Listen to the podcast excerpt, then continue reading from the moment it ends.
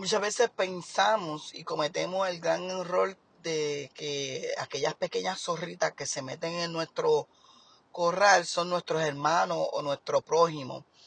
Y muchas de las veces nos equivocamos, es nuestra propia mente. Esas pequeñas voces que se quedan de eco en nuestro cerebro, en nuestro pensamiento, y nos continúa repitiendo algo que en algún momento alguien o nosotros mismos nos dijimos, eh, por ejemplo, no sirves, no lo vas a lograr, eres un mal hijo, un mal hermano, un mal primo, etcétera. Todo esos pensamientos que nos logra desanimar y desenfocar del propósito por el cual Dios nos llamó. Esas voces que nos comienzan a bajar nuestra autoestima, nuestro valor, nuestra identidad, que incluso logran poner en tela de juicio lo que Dios dijo una vez de nosotros mismos. E incluso logra muchas veces matar nuestro propósito.